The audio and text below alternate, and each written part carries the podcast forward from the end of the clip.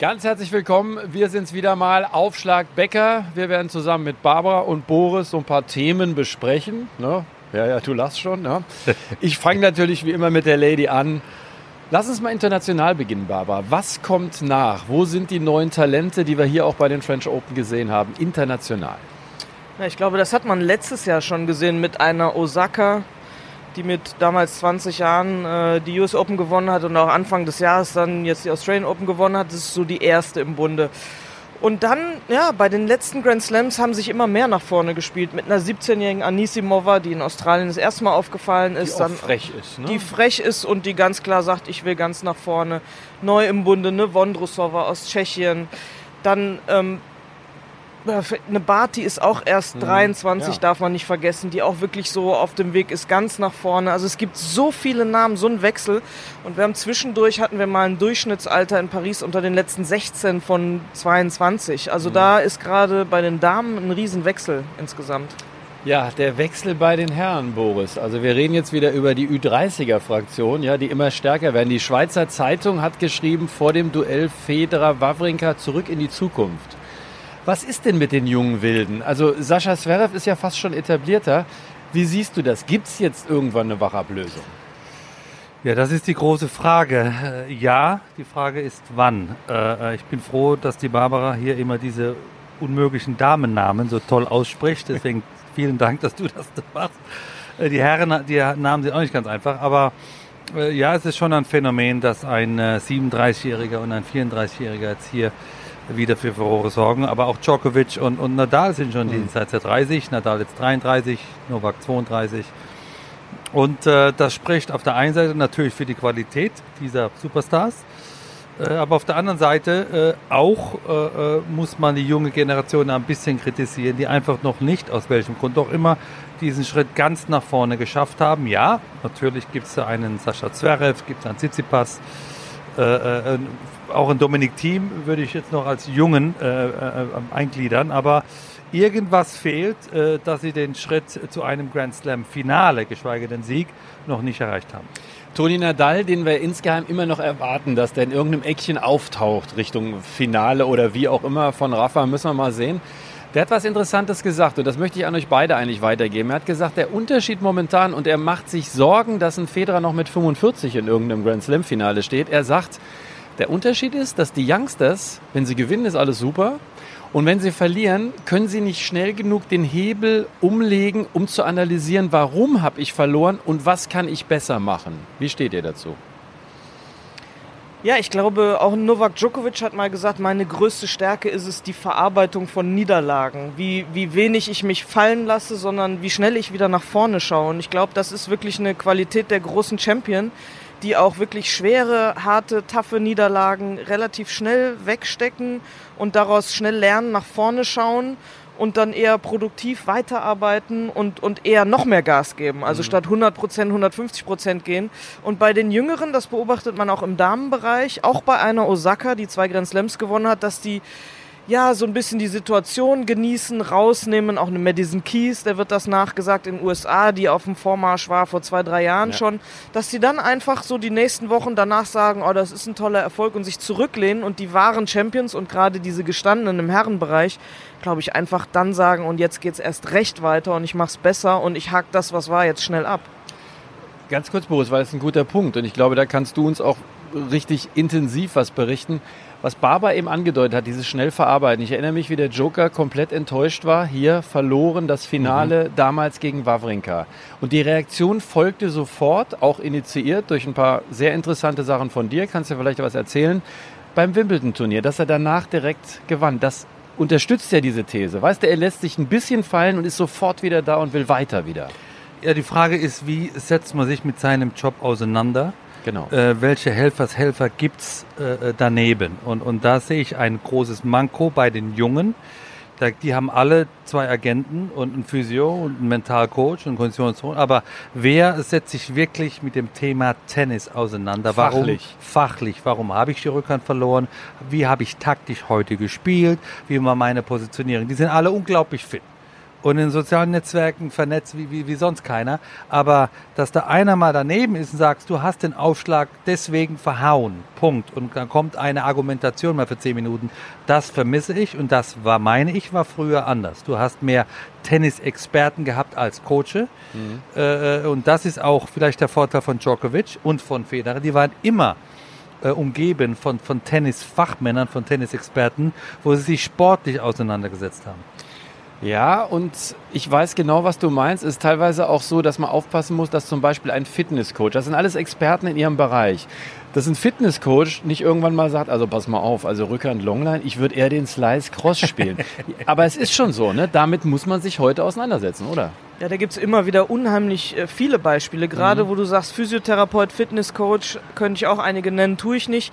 Aber Aha. die dann wirklich sagen, ich bin jetzt so lange dabei, ich verstehe das Spiel mhm. genauso gut und ich fühle das genauso gut und sich dann einmischen. Und ich finde immer, das Wichtigste ist so, jeder soll seinen Part übernehmen und am Ende eben auch der Spieler oder die Spielerin die Verantwortung übernehmen und sagen, und am Ende bin ich es. Ich bin verantwortlich. Nadal hat sich hingesetzt, letztes Jahr bei den US Open hat gesagt, das war ich. Ich mhm. habe die Fehler gemacht, ich habe schlecht gespielt, nicht mein Team, nicht mein Physio, nicht mein Konditionstrainer, ich, weil ich habe, ich wollte das nicht machen, ich habe falsch periodisiert oder ich habe falsch geplant und das fehlt mir bei den Jungen so ein bisschen. Entweder die sagen, naja, es wurde mir ja gesagt von dem, dem oder dem oder oder sie konnten sowieso nichts dafür, weil Wind, Wetter, Sonne, sonst was und einfach zu sagen, ja, ich bin schuld, es ist meine Verantwortung und ich muss es jetzt besser machen. Und weißt du, was mir fehlt? Mir fehlt sowas, was zum Beispiel Boris gemacht hat. Ist ja eine meiner Lieblingsgeschichten. Ich erzähle sie noch mal kurz. Ähm, Niederlage French Open, Djokovic. Erstmal weg hier, nix wie weg. Ich glaube, ihr habt dann auch erstmal, ne, also erstmal in Ruhe gelassen voreinander. Ne? Zwei, drei Tage muss man, genau. muss man das ruhen lassen. Da muss es verarbeitet werden. Erstmal Novak für sich intern. Ja. Und dann kommt bald der Anruf, äh, wie machen wir weiter? Und dann ist eben die Frage, wie macht man weiter? Finde ich hochspannend. Wo kann ich ansetzen? Wo kann ich eigentlich den Schmerz wieder herausholen? Und wie kann er diesen Schmerz und diese Niederlage verarbeiten. In dem Fall habe ich das erste richtige Training wieder mit Wawrinka in, in Orangi. In das war der erste. Oh, und Djokovic ja. hat gedacht, der ja. ist im falschen Film ja, und hätte eigentlich am liebsten gesagt, ey, Moment. Aber er hat das Turnier dann gewonnen. Und manchmal fehlen mir vielleicht in der Szene, weißt du, Trainer, die diese Aura, ich meine, er kann sich das erlauben, weil er sagt, Junge, du, ganz geschmeidig, aber ich habe auf Rasen schon mal gespielt. Manchmal fehlt mir, weißt du, diese Durchsetzungskraft, mhm. zu sagen, pass mal auf, du machst das jetzt so, ich weiß, es ist gut für dich. Habe ich auch eine kleine Geschichte. Äh, Angie Kerber hier mit Benny Ibrahim Zadeh gegen Bertens verloren, erste Runde. Ne, da war sie mit Torben Belz, war vorher. Auf jeden Fall war es so, dass wir gesagt haben, oder auch Angie gesagt, ich muss was ändern. Und dann sagt, und dann hat sie sich selber eingestanden, das war so vor vier, fünf Jahren, ich muss eigentlich jetzt mal genau mit denen trainieren, mit denen ich nicht trainiere. Und das war so die erste Öffnung. Und dann hat der, ist der Benny hingegangen und hat die ganzen von Radwanska über Buscha und, und die hat im Training wirklich, sie hätte am liebsten gekotzt. Mhm. Weil das war das Schlimmste für die. Aber genau darüber, aber die Einsicht muss ja kommen. Raus ich gehe dem, genau, ich gehe dem die ganze Zeit aus dem Weg und jetzt mache ich's mal. Und ich trainiere nicht nur schön mit meinem Sparringspartner, wo, wo es keinen Stress gibt, sondern ich gehe genau dahin, wo es weh tut und löse das im Training und bleib bei mir und schenk nicht ab, sondern ich mach. Und da hat eine Angie Kerber sich einen Riesenschritt nach vorne entwickelt. Als letztes, weil wir jetzt gerade im ersten Teil über diese Typen reden, ich muss nochmal den Kirgios ansprechen, der sich ja jetzt wieder beschwert hat über Djokovic, der will halt nur geliebt werden und, und, und. Ich empfehle manchmal vielleicht mal so ein bisschen das Ranking und die Titel anzuschauen und was es sonst noch so gibt. Was ist, ich glaube fest daran, dass Tsitsipas einer werden kann. Ich finde den vom Charakter auch hervorragend. Was ist da falsch gelaufen bei solchen Leuten? Kirgis ist ein Typ, da kannst du sagen, den kannst du vermarkten, das kann vielleicht die Eins sein. Boris, was ist das Problem? Das Umfeld, wie er aufgewachsen ist, wie siehst du das? Das ist auch ein äh, Zeichen der Zeit, äh, dass man junge, talentierte Sportler sowas von überhypt ja. und einfach auch größer macht, als sie sind. Warum? Dann kommt der erste Werbevertrag und dann bekommen natürlich die ganzen Agenten ihre Provision, ist ja alles korrekt. Nur in der Regel muss zuerst die Leistung stimmen und dann soll der Werbevertrag kommen. Also die müssen eigentlich gar nicht mehr groß gewinnen und haben ihre Schäfchen schon im Trockenen. Und das können viele Junge nicht verarbeiten. Dazu gehört Nick Kyrgios. Da gibt es auch im Fußball viele Beispiele, wo, wo man einfach ein Umfeld sich schafft, dass das zuerst auf das Sportliche, auf den Job schaut, um sich zu verbessern Äh, äh, jeder wusste äh, beim 18. Curious, das könnte einer werden. Ja, da gibt es noch 100. Mhm. Und was mache ich dann die nächsten zwei, drei Jahre? Und da, ist, da wurden eben einige Fehler gemacht. Gegenbeispiel für mich Barty. Mhm. Zieht sich selber raus, sagt, ich spiele ein bisschen Cricket, das ist alles zu viel für mich, die Erwartungen. Deswegen hast du sie zu Recht genannt von den Nachwuchsspielerinnen, weil der fehlen ja ein paar Profijahre. Das heißt, die ist ja eigentlich, sagen wir mal, gefühlt viel frischer im Profileben. Mhm. Warum funktioniert das bei der? Erstmal spielt sie ein überragendes Tennis, was wir beide auch äh, richtig mhm. gut finden. Warum funktioniert es bei der anders? Naja, man braucht sich ja schon mal nur die Box anzuschauen, wenn die spielt. Genau. Da sitzt ganz in Ruhe und alleine ihr langjähriger Coach. Es ist ein älterer Herr, der, ist, der hat Erfahrung, der macht das alles ganz in Ruhe, die gewinnt, ob 6-4 im dritten, 6-0 im dritten oder glatt in zwei Sätzen. Die ist immer bei sich, die überdreht nicht, die ist motiviert, die ist bei sich und die wirkt einfach auf dem Platz erwachsen und sagt auch hinterher, meine Gegnerin war zu gut oder ich habe das und das falsch gemacht und ich schaue nach vorne, aber ich bin auf einem guten Weg, das Beste aus mir rauszuholen. Gesunde Einstellung, gesundes Umfeld, nicht zu viel Trubel. Jetzt kommen auch die Werbeverträge. Du sprichst oft von einer burschikosen Spielweise. Mhm. Was, ich verstehe das, aber was meinst du für den Zuschauer? Ja, ich meine damit genau dieses, dass sie diese Spinarten sehr griffig spielt, wie es eigentlich nur die Jungs oder die Männer tun, also viel Handgelenkseinsatz, das ist, das werde ich auch oft gefragt. Ich sag das so oder ich denke mhm. dann gar nicht daran, äh, ich sag das so daher, aber eben dieses, diesen Heavy Spin für eine Frau, den Slice, das Vorgehen, also wie ein kleiner Junge, der dieses Tennisspielen spielt, Spielen. mit einem Kickaufschlag, mit einem, mit dem Händchen und die einfach den Platz nutzt und das ist eher Jungstennis als mhm. Mädchentennis. Ich habe ja richtige Falten, wie ihr seht, und das liegt vielleicht auch daran, weil ich mir ein bisschen Sorge mache, meine liebe Barbara. Was passiert denn jetzt nach Kerber, nach Görges, nach Petkovic? Es gibt da schon eine etwas größere Lücke. Die gibt es. Ähm, die brauchen wir auch nicht wegzudiskutieren. Das sogenannte Talent, Talentteam von vor zwei, drei Jahren mit Wittöft, die sich ein bisschen verloren hat, gerade ein bisschen Party macht in Hamburg, wie ich höre. Und Hoffentlich auch Trainerstunden anbietet, wie ich höre. Trainerstunden anbietet, wurde mir auch zugetragen. Hoffentlich die Kurve noch kriegt, aber weiter eine Annalena Friedsam, zweimal an der Schulter operiert. Eine Annika Beck, die aufgehört hat und jetzt Medizin, Zahnmedizin studiert. Ähm, eine Antonia Lottner, die den Durchbruch noch nicht so richtig geschafft hat. Das ist das Talentteam. Die waren alle schon viel näher dran, teilweise unter den ersten 50. Die sind jetzt weggerückt. Warum? Warum? Ja, aus den Gründen, die ich gerade genannt habe. Sie sind weggebrochen. Warum? Die haben den Fokus verloren aufs Tennis, waren vielleicht zu früh zufrieden, wurden vielleicht zu früh gehypt, wie mhm. du das auch international schon angesprochen hast. Und da sind dann bei einigen war es unglücklich. Eine Annika Beck war viel verletzt, hat dann gesagt, das ist mir zu viel für den Körper. Eine Annalena Friedsam, Schulterverletzung, Sehne angerissen, mhm. da kannst du nichts für. Die, die kommt nochmal. Die kommt, die ist auf einem sehr guten Weg zurück. Die muss uns dann hoffentlich so ein bisschen retten. Ja. Aber in der Tat, du hast immer Wellenbewegungen. Wir werden nicht immer so Generationen haben können wie die um Kerber, Petkovic, Görges und so weiter. Die hatten alle Potenzial für die ersten 20 und haben teilweise noch mehr draus gemacht die, die danach waren ähnlich. Also ich finde, eine Witthöft hat Potenzial für mhm. erste 20, ist nicht annähernd rangekommen. Aber danach muss man auch sagen, die jetzigen um die 20, da ist einfach eine Lücke.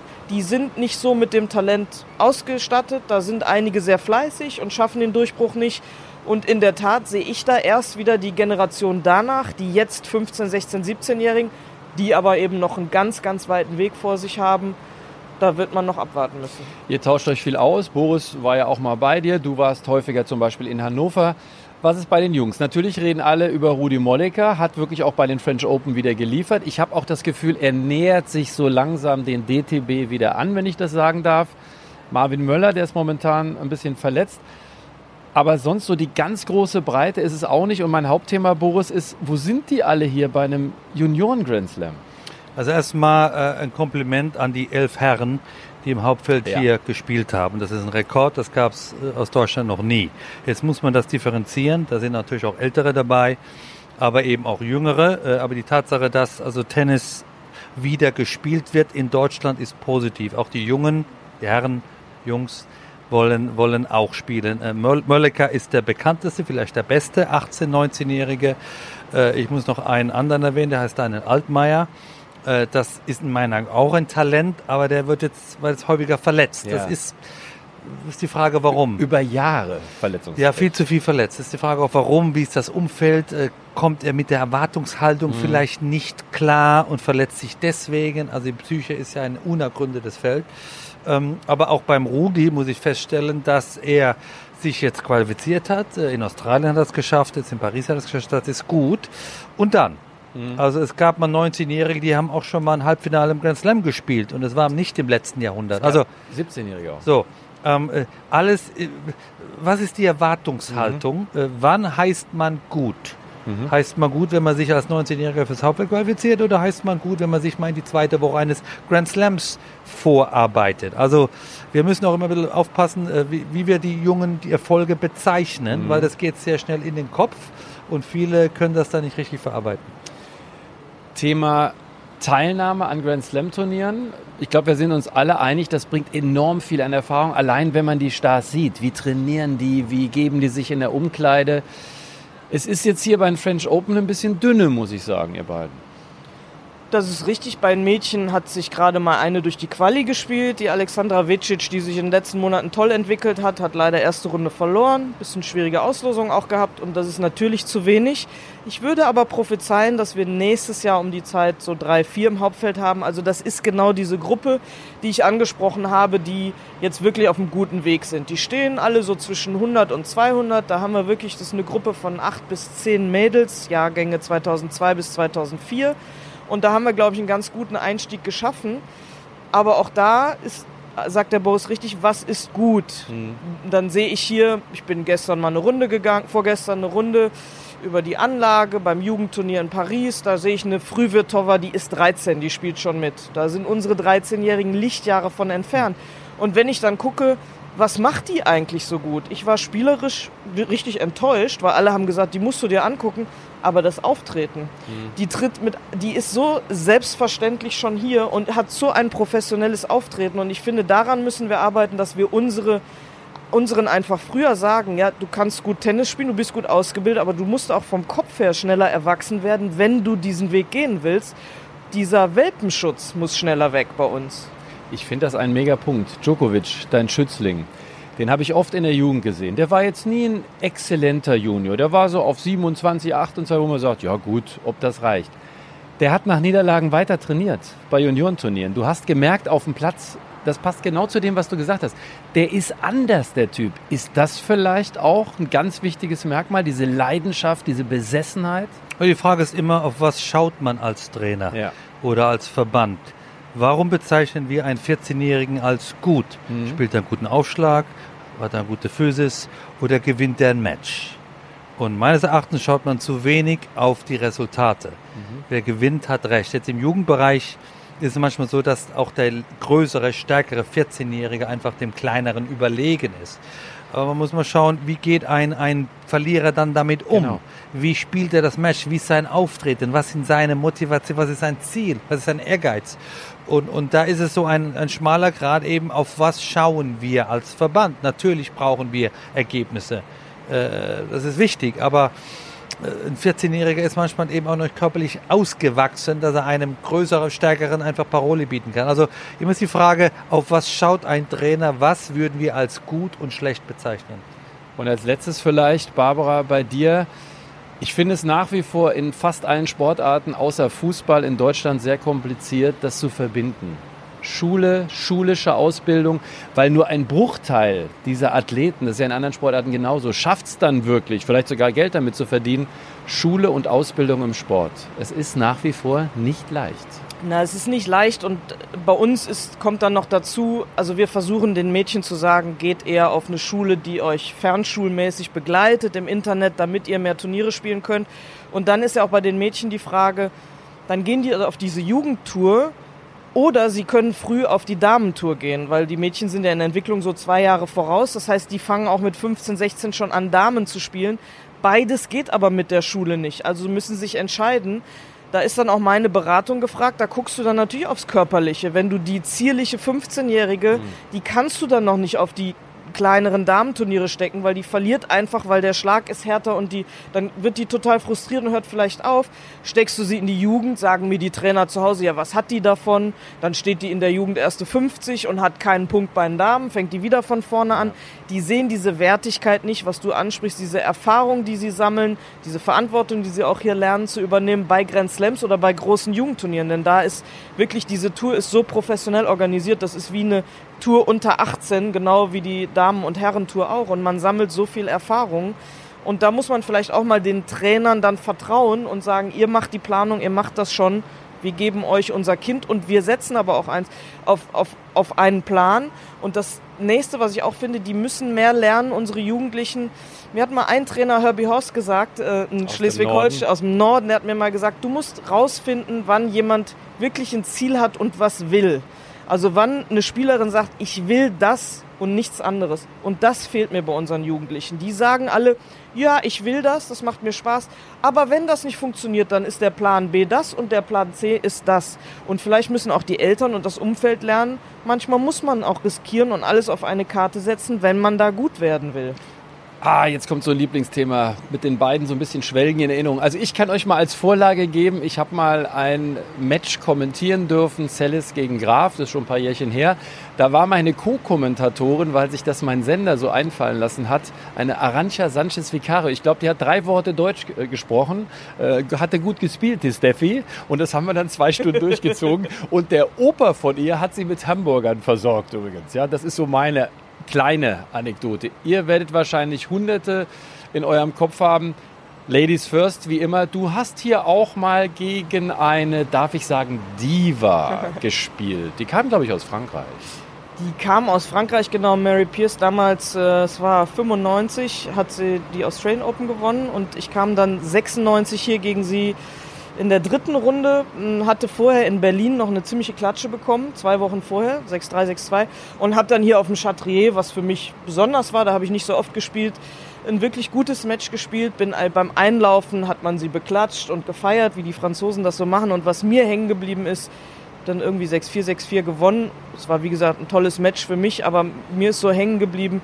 Die wurde ausgepfiffen, als sie den Platz verlassen hat. Und da habe ich so gemerkt, Mensch, vor anderthalb Stunden wurde die befeiert als Grand Slam-Siegerin unsere Marie und plötzlich war es, oh, it's, she's actually the Mary from the US. Mary, ja. ja. Hast du sie geschlagen? Ich habe sie geschlagen, ja.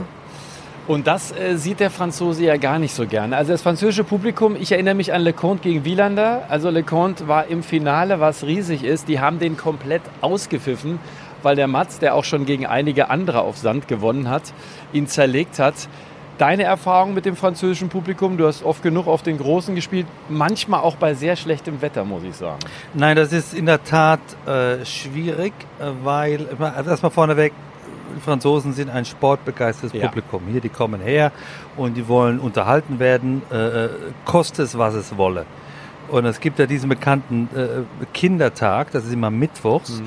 wo die Kinder feinen Eintritt haben und die kommen auf Roland Garros, um zu schreien für dich, gegen dich, beim Ballwurf, wann auch immer, wie ein normaler Neunjähriger ja. ist der unruhigste und schreit einfach ja. mal. Damit klarkommen dauert.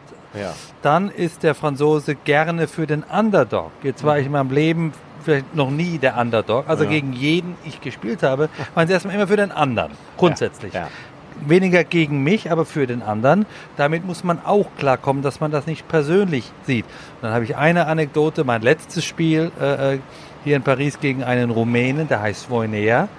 Da habe ich dann äh, dritte, vierte Runde irgendwas Das war. Wetter musst du noch sagen. Wir, wir haben im, im, im, im es war strömender Regen. Strömender Regen. Das einzige Match, was noch lief, das war, war meins. Das war Lebenkugel. Ja, und, und ich habe gestern ja schon in der Reportage eben, ich habe es Paris gehasst, wenn es regnet, weil es eben Gift für mein Spiel ja. war. Wojner Becker hat Mutterseelen allein auf der Anlage gespielt. Jedes andere Match wurde abgebrochen. Ich bin danach, die haben es dann unterbrochen, irgendwie wegen Dunkelheit. Ich bin zum, zum Turnierdirektor damals, der hieß nicht Guy Forget, gesagt, Leute, das war mein letztes Match in Roland Garros. So respektlos, wie ich hier behandelt wurde. Keine Sau hat mehr gespielt. Nur ich musste hier, hier nochmal äh, weitermachen. Und in der Tat, ich habe mein Wort gehalten. Du hast nie wieder hier gespielt. Ja. ja. also ich kann mich erinnern, das war Wahnsinn. Und er hat sein Spiel seines Lebens gemacht. Ne? Er hat mich dann am nächsten äh, Tag äh, in vier Sätzen geschlagen ja. und, und Ich habe mich verabschiedet. Ja, hast dich verabschiedet. Wir verabschieden uns noch nicht. Rasenschuhe fällt mir ein, Barbara. Ich weiß gar nicht, ob das bei euch schon so am Start war. Übrigens, der letzte, der es verbotenerweise gemacht hat, war Tommy Haas. Dem haben die dann eine Verwarnung ausgemacht und gesagt, pass mal auf, Junge, wenn du noch einen Satz in den Schuhen spielst, dann machst du dich vom Acker. Das waren diese kleinen Noppen, weil die Plätze hier eben auch speziell sind. Ne? Die Plätze, ja genau. Und früher war es, glaube ich, noch extremer. Das war wie, eigentlich war es ein Betonplatz mit einer leichten Puderzucker. Schicht Puderzucker. Und das endete damit, dass das unglaublich rutschig war. Und irgendwer kam dann auf die Idee, Mensch, diese kleinen Noppen von Rasenschuhen, die machen das Ganze angenehmer. Und ich habe auch mit Rasenschuhen noch gespielt. Das war wirklich viel, viel besser. Und als es dann verboten war, habe ich mit Joggingschuhen gespielt. Aha. Das war eigentlich gefährlich, weil man ja viel leichter umknickt. Bei Richtungswechsel ist Gott sei Dank nicht passiert. Aber es war einfach, ich habe irgendwie versucht, Halt zu finden, weil diese Plätze gerade bei Trockenheit, wenn die Sonne rauskam, auch der Ballabdruck, da siehst du praktisch, der Ballabdruck ist direkt nur Beton. Da siehst du gar keinen, vor allem auf einigen Plätzen. Andere wiederum waren dann so lehmig. Also es ist schwer. Ich glaube, das hat sich jetzt ein bisschen eingegroovt, dass die Plätze wenigstens gleich sind, oder? Ja, also die, die Sandplätze sind ja bei jedem Vorbereitungsturnier anders. Das das nächste. Also in Monte Carlo ist ein anderer Sand, in Hamburg, in Madrid, in, in Rom. Jedes Mal gibt es einen anderen Sandplatz. Bei einigen rutscht du mehr. Paris war immer eine Katastrophe. Also für Großgewachsene wie ich, wenn ich da mal am Netz war, immer in die falsche Richtung gerutscht, kam nie wieder zurück. Also das muss man auch mal sagen. Also es ist nicht nur ein Sandplatzturnier, sondern eben Unterschiede äh, äh, innerhalb der ganzen Sandplatzsaison. Gab es Meister für dich, die einfach mit diesen Bedingungen extrem gut zurechtkamen und vielleicht sonst gar nicht so äh, gut unterwegs waren? Also die einfach denen Paris lag irgendwie? Ja, das war eigentlich immer äh, Südamerikaner, Ja. haben sich ja wohl gefühlt, äh, wir Spanier, Franzosen, die damit vielleicht aufgewachsen Ich meine, sind. Gaudio, äh, Korea, solche Leute, Gaudio, das war sein Sensationserfolg. Ja, die sind aber alle unter 1,80. Ich meine, ja. da geht schon mal los. Die wiegen Ja. 65 Nee, Kilo. Ich meine, du bewegst dich einfach leichter auf einem rutschigen Sandplatz, wenn du klein und etwas dünner bist, als wenn du 1,90, 95 und, und die Kilo drauf hast. Das ist, ist einfach so, weil dann kommt die Schwerkraft und dann gehst du mal nach rechts und dann war's das. Nein, ähm, äh, Paris hat immer seine eigenen Se- Gesetze gehabt. Es gab auch immer Sieger, die haben mit dem Rest des Jahres nichts zu tun gehabt. Und das waren zum Beispiel die Gründe. Ja. Paris, die Anlage jetzt, die sich unheimlich entwickelt hat. Ich meine, du hast nicht mehr Platz, also strecken sie es in die Länge. Aber ich glaube, alle sind sich einig, äh, dass das hier ein echter Schritt nach vorne war. Es gibt auch jetzt neue Plätze, die haben eine tolle Atmosphäre. Ja, es ist, äh, also, und wir ertappen uns Spieler oder Ex-Spieler dabei, wie wir sagen, boah, wisst ihr damals noch, das war alles so eng und klein und die Mhm. Wisst Umkleiden dunkel. uns? Das waren Plätze Ja. nebeneinander. Da hast du gedacht, du sitzt an so einer Straßenallee, da waren riesige Bäume. Da sp spielten richtige Matches. Ja, oder die Spielerlounge, da haben Ja. wir aufeinander gesessen und es war stockdunkel, es war immer dreckig, war der ganze Sand überall und jetzt hinten, also der Platz im Botanischen Garten, ich, ich finde, also ich kenne keinen schöneren Platz auf der Welt, wie der angelegt ist. Und da soll ja noch mehr passieren. Und diese Anlage, es, es hat sich so entzerrt. Die Spieler haben zwei große Players Lounges, früher war es eine. Also es ist äh, Hut ab, auch wie die das integriert haben, dieses, ja, die, die älteren Bauten mit dem neuen, modernen. Also das hat der Franzose ziemlich gut hinbekommen. Zum Ende. Die Zeit vergeht wieder mit euch, das ist Wahnsinn. Mensch, du. Du hast Marie Pierce erzählt, war sicherlich ein tolles Erlebnis für dich. Kannst du dich an ein richtig schönes Erlebnis hier, ich rede jetzt nicht über Pernfors oder so, an ein richtig schönes Erlebnis bei den French Open, weißt du, dass wir versöhnlich irgendwie rausgehen aus dem Ding, erinnern? Nein. Ja, Falsch. Also ähm, natürlich, natürlich habe ich hier auch äh, äh, tolle ähm, Spiele gehabt und tolle äh, Erlebnisse ähm, ähm, erlebt. Äh, bei den Spielen muss ich wirklich überlegen. Äh, ich habe gegen den äh, Titelverteidiger, der Barbara, so viele Wahnsinn. Titelverteidiger Chang hier mal im Viertelfinale eigentlich perfekt gespielt. Ja. Gegen Thomas Muster mal auf Platz 1 in fünf Sätze. Ja. Äh, ich habe übrigens auf dem Platz 1 nie verloren. Den, Ja. den reißen sie jetzt natürlich auch ab, damit auch diese, diese Erfahrung äh, äh, weggeht. Ähm, nein, also Paris war für mich immer ein schwieriges Pflaster. Ich gebe das zu. Einzige große Turnier, was ich nie gewonnen habe und es hat seine Gründe dafür. Ich liebe Paris. Es ist die Stadt der Liebe. Es ist die Stadt für die Romantik, aber für mich nichts zum Tennisspielen. Okay, Aber Vorbereitung für Wimbledon war es. genau. Platz ist ja ähnlich. Ich danke euch beiden, hat sehr viel Spaß gemacht. Das war unser erster Podcast, wie es so schön heißt. Bald gibt's mehr davon.